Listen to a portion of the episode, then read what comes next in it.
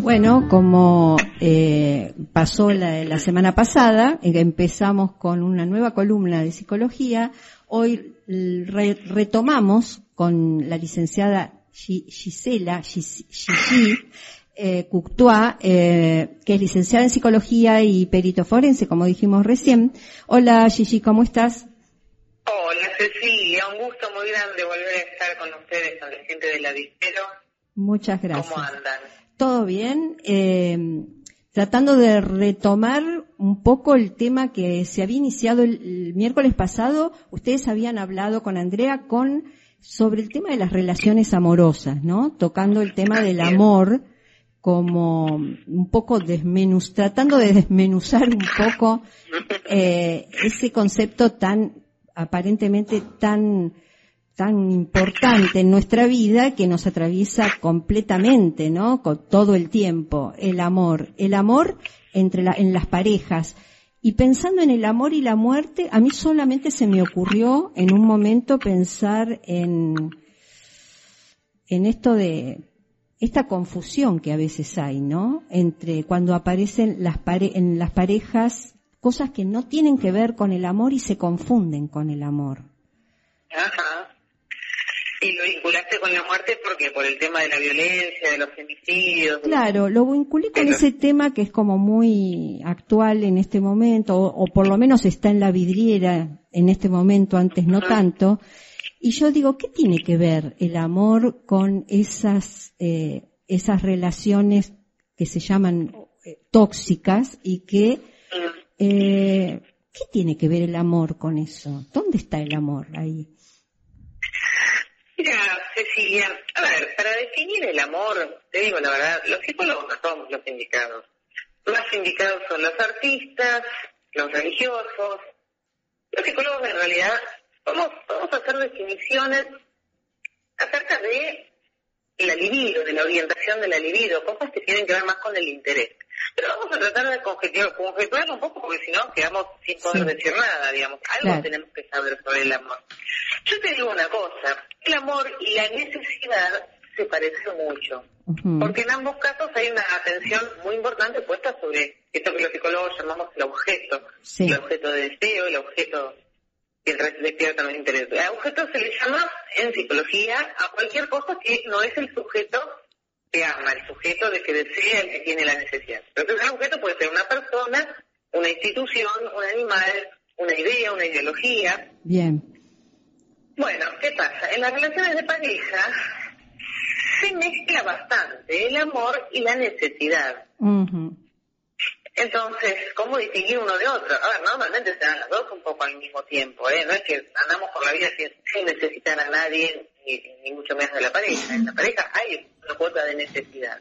Sí. Pero la pregunta es, ¿qué es lo que prevalece? Sí. El amor es aquello, el amor es aquello que nos hace trabajar para la pareja, que nos hace querer que ese arbolito que está creciendo, que es esta pareja que tenemos, vaya poniéndose cada vez más fuerte, más grande, que dé frutos de algún modo, que tengan hijos, que fundan instituciones, que tengan amigos en común. Bueno, todo eso es lo que hace rica una pareja. Claro. Ahora, en la necesidad, eh, vos fijate que hay mucha más fuerza de unión. A una persona siempre la ata mucho más la necesidad que el amor. Sí. Esa es la verdad cruel, es así. Sí. ¿Cuántos divorcios escuchamos por año? Un montón. Sí. ¿Cuántas personas que dejen una adicción como la droga? Muy pocas, casi ninguna. Uh -huh. Entonces, separar una pareja, separarse de una pareja que uno necesita, que uno tiene necesidad, es mucho más difícil que separarse de una pareja en la que prevalece, en la que prevalece el amor. Claro. Ah. Y vos lo pensás, es, es, es, tremendo, ¿no? Porque uno parece, pareciera que el amor todo lo puede. Y sí, pero el amor hay que hacerlo. En cambio, la necesidad está hecha. Claro. Eh, sí, entiendo que lo que decís es muy claro, ¿no? Porque tiene más que ver con esa, con una cuestión de dependencia del otro. Claro, claro, de dependencia, de adicción, de necesidad. Estas relaciones de necesidad, ¿qué pasa? ¿En qué se, en qué, ¿De qué se caracterizan? Es decir, cuando es casi pura necesidad, poco amor, que tenemos? Más necesidad de, de, pertenencia, de que el otro nos pertenezca, que de conocimiento. Queremos que el otro responda a nuestra necesidad. Bueno, vos tenés que ser, estar interesado en mí como yo en vos. Y tenés que priorizar estar conmigo antes que estar con tus amigos. No tengo que yo conocerte y decir, ah, mira, esta persona le importan mucho sus amigos. Ah, esta persona le gusta estar conmigo para ciertas cosas. No estoy conociendo a la persona, estoy necesitando que el otro actúe de acuerdo a mi condición, claro. a mis deseos. Bueno, ahí tenemos una relación en donde lo que prevalece es la necesidad. Claro. Y bueno, imagínate que en ese contexto la violencia está a la orden del día. ¿Y por qué? ¿Por qué está a la orden del día la violencia ahí? Porque una persona que desconoce las características del otro y la condición del otro por hacer prevalecer la propia es una persona primero o impulsiva, una persona que no está en la que no prevalece el amor sino la necesidad. Y vos fíjate, un adicto por conseguir droga puede hacer cualquier cosa. Sí. lo mismo una persona con necesidad de otra y sin amor. Ah. Digamos, cuando el amor prevalece y prevalece la necesidad, tenés el escenario perfecto para la violencia. Claro. No, no lo había pensado así, pero es muy muy ilustrativo eso, ¿no? Es como que no te importa nada. En realidad te importa satisfacer tu necesidad, nada más. Claro, pero se siente como amor, ¿eh? Sí, sí. Vos vas a notar que las personas en su discurso dicen que aman, porque porque sienten esa atracción integrante.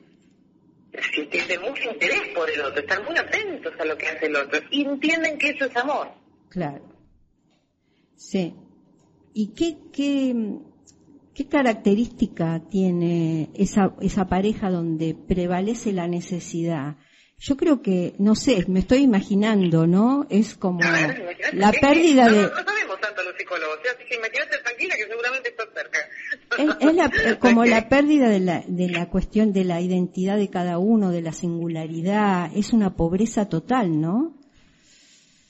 Sí, se empobrecen mucho las naturalezas, ahí le dicen la tecla, ¿ves? Mira. Porque en el amor se construye.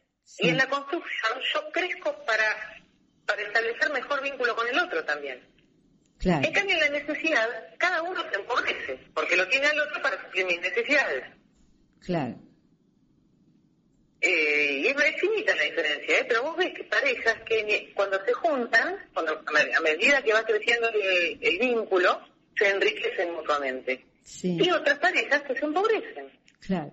Sí, se apagan. Uno claro. estudia, se pagan, se pagan. Uno está a estudiar, el otro está haciendo ejercicio, deja de estudiarse, se pone mal físicamente, engorda o se, o se deja estar. Uno tenía amigos, deja, de tener amigos. O sea, las, las personas se empobrecen cuando están en una relación de necesidad. Claro. Y esa relación de necesidad también se puede trasladar a otros vínculos, por ejemplo, padres, hijos, eh, Desde luego. Claro, ¿no? Desde luego. instituciones. Ajá. ¿Cómo, ¿Cómo es, por ejemplo, una institución? En una institución. y mira, en una institución es muy fácil. Cuando la persona empieza a creer que es alguien a partir de que la institución lo reconoce, lo que empieza a necesitar es el reconocimiento de esa institución. Pero no importa si yo estoy haciendo bien o mal, si yo estoy creciendo como persona o no. Importa si tengo una buena calificación. Claro. Entonces, y vos no sabés las angustias que viven algunos pacientes míos cuando vienen de una calificación negativa o mediocre de la institución a la que pertenecen. De pronto mm. creen que son peores. Una parte de ellos creen que son peores porque sacaron un 3 en vez de un 5 en rendimiento, en cumplimiento de objetivos, en cosas. Claro. Ah, mira cómo, cómo, cómo condiciona, ¿no? Pararse mal, porque ¿qué, qué, digamos, para ir terminando, que me encanta el tema, pero tenemos que ir, que ir terminando. ¿Cómo, ¿Cómo se para una persona para tener cuidado de no caer, o sea, en esa, qué, qué, qué cuidados, qué, Yo creo que lo importante es recordarse a uno mismo. Esto no sería de la psicología, sería más bien de, la, de lo que es la escuela del cuarto camino, que era una escuela esotérica. Ajá. Pero lo, escribieron muy bien en, esa escuela. Dijeron recordarse a uno mismo, recordar quién es uno y para qué está en el mundo. Estamos para amar, estamos para cuidar al otro y cuidarnos nosotros, estamos para dejar cosas bellas. Mira. Eh, entonces, ayer fue una sesión muy interesante con una paciente que también estaba, mm, está un poco indecisa entre continuar haciendo un trabajo que la exigen mucho y la critican mucho, ¿no? Sí.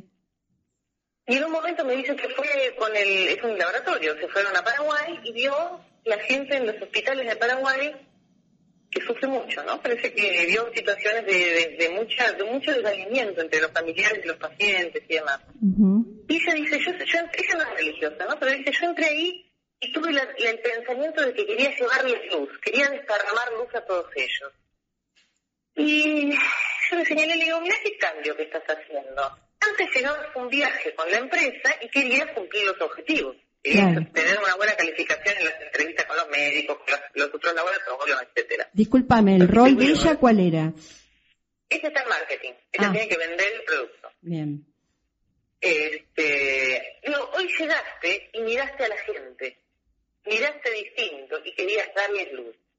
No pierdas de vista que vos no sos mejor persona porque cumplís los objetivos de la empresa. Eso es una cuestión práctica que no se trabaja va a salir solo, o sea, como decía Cristo, o sea, ustedes amen y el resto vendrá por añadidura. Claro.